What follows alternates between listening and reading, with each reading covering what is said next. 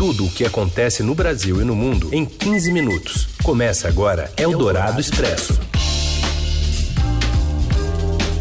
Olá, como é que vai? Seja bem-vindo, bem-vinda. A gente começa aqui a edição desta segunda-feira do Eldorado Expresso, noticiário que reúne as informações mais importantes, mais quentes, bem na hora do seu almoço.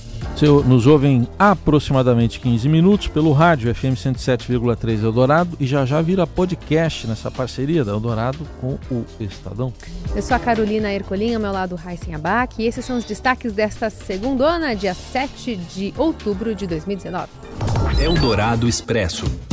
Indicação de Eduardo Bolsonaro como embaixador ainda sofre resistência no Senado. Apenas 15 parlamentares declaram abertamente o voto favorável ao filho do presidente Jair Bolsonaro. Papa Francisco abre o sínodo sobre a Amazônia no Vaticano e afirma à sociedade que não deve tentar impor novas regras aos povos indígenas.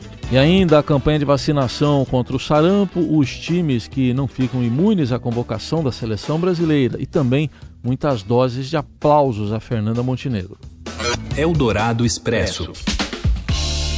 Levantamento do Estadão mostra que ainda há resistência no Senado à indicação do deputado Eduardo Bolsonaro para embaixador para ser embaixador nos Estados Unidos. O filho 03 do presidente Bolsonaro só teve 15 dos 41 votos necessários para ser aprovado. 27 senadores vão votar contra, 8 estão indecisos e 31 não quiseram responder. A indicação foi anunciada há quase três meses pelo presidente, mas ainda não foi oficializada pelo executivo.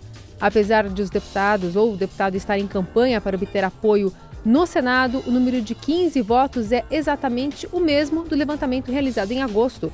Eduardo precisa passar por sabatina na Comissão de Relações Exteriores e depois ter o nome aprovado pelo plenário do Senado. Eldorado Expresso.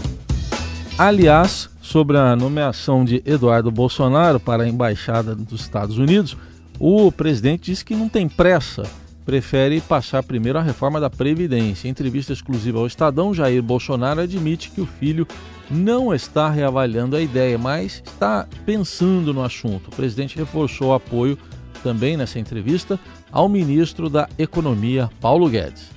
E a economia é 100% com o Guedes. Não, não discuto, tá certo? 100% eu dou sugestões às vezes para ele. De vez em quando eu tenho razão. É, ele disse que vai tomar providência. O que eu transmito para ele é um anseio popular. Não pego na rua mais, não posso estar na rua, mas pego, na, pego nas mídias sociais. E o, sobre redes sociais, o presidente disse que a meta também é concluir as obras paradas e que ele despacha nas noites de insônia pelo que vê justamente nas redes sociais. Hoje, na agenda, Bolsonaro tem encontro com o ministro Paulo Guedes para tratar, tratar sobre a partilha do pré-sal que pode destravar a reforma da Previdência no Senado. Eldorado Expresso. Os americanos William Kaelin, Greg Semenza e o britânico Sir Peter Hatcliffe são os ganhadores do Prêmio Nobel 2019 de Medicina. A pesquisa dos três envolve entender como as células detectam e se adaptam à disponibilidade de oxigênio. Aplicações derivadas destas descobertas, feitas nos anos 90, já estão sendo aplicadas em tratamentos contra anemia, segundo o Comitê do Nobel, e podem levar a estratégias para tratar algumas formas de câncer. A importância da pesquisa se deve, segundo especialistas, ao fato de que as células precisam ser capazes de perceber a quantidade de oxigênio disponível para adaptar a sua atividade metabólica. Eldorado Expresso. O Papa Francisco disse que a sociedade moderna não deve tentar impor suas regras aos povos indígenas, mas sim respeitar sua cultura e permitir que eles planejem o seu próprio futuro.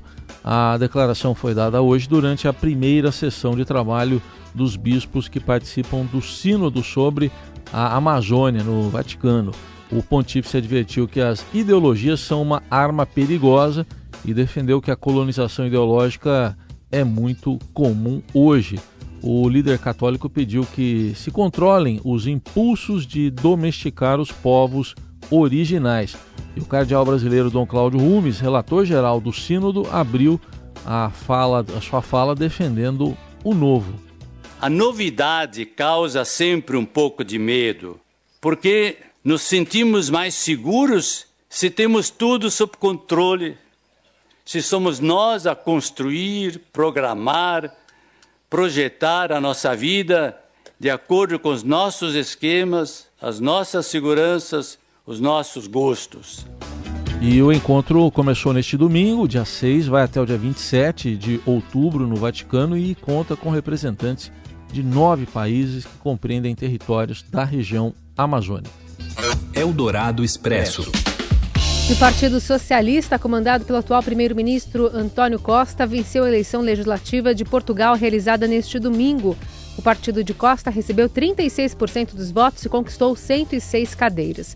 Já o Partido Social Democrata, de centro-direita, do atual líder da oposição, Rui, Rio, ele ficou em segundo lugar, com 27,9% dos votos e 77 assentos. Desde 2015, Costa consolidou a recuperação econômica, adotando medidas como aumento dos salários dos servidores públicos e aposentadorias, que haviam sofrido fortes cortes durante a crise econômica.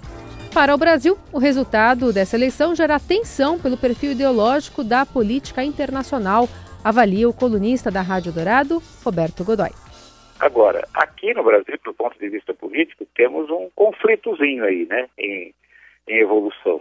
O governo brasileiro, o capitão Bolsonaro tem, e a tropa dele tem uma certa dificuldade para conviver com quem pensa e acha diferente. Você ouve Eldorado Expresso.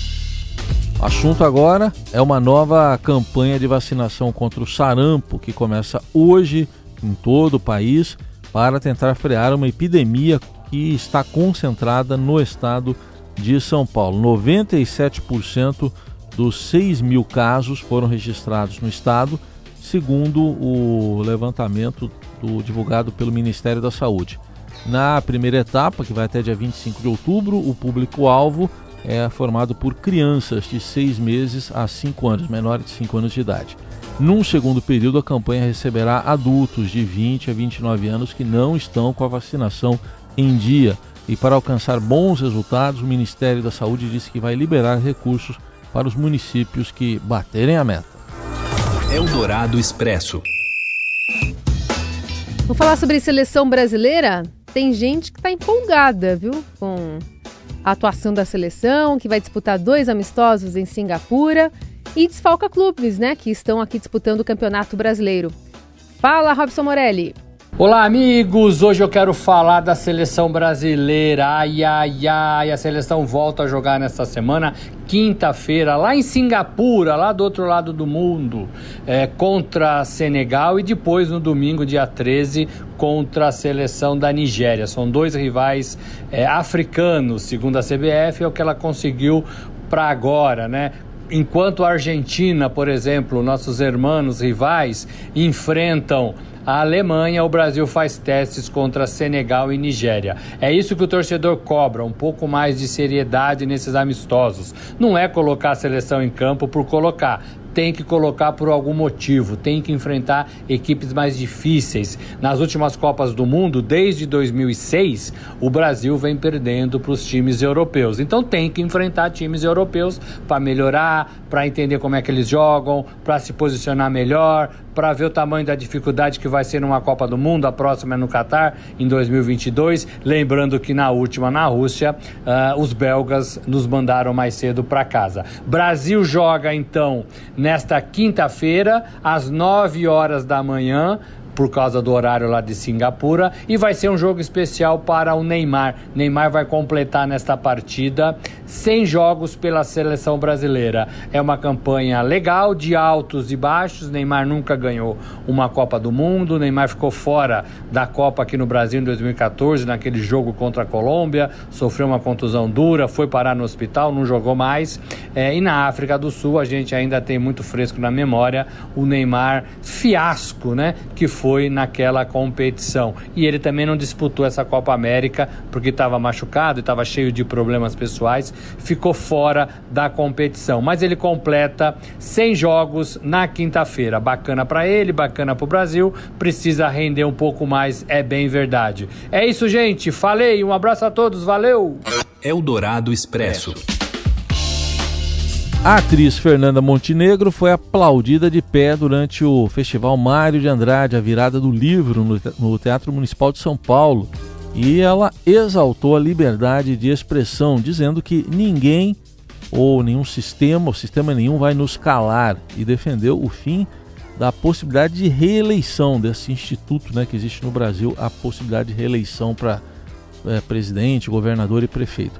Essa foi a primeira aparição pública de Fernanda Montenegro desde que sofreu ofensas do diretor da Funarte, Roberto Alvim, no mês passado. E hoje tem entrevista com a filha dela, a atriz Fernanda Torres, no Caderno 2 do Estadão, também falando, né, Carol, toda a emoção de ver essa defesa em torno da mãe dela. Sim, ela se mostrando bastante emocionada né, em relação a, a, essa crítica que foi feita, mas da resposta positiva do público que defendeu a arte e o trabalho né, da sua mãe, a atriz Fernanda Montenegro. É isso, ficamos por aqui nessa edição de segunda-feira do Eldorado Expresso. Amanhã tem mais para conversar conosco. Hashtag Eldorado Expresso nas redes sociais. Boa semana. Valeu, tchau, tchau. Você ouviu Eldorado Expresso tudo o que acontece no Brasil e no mundo em 15 minutos.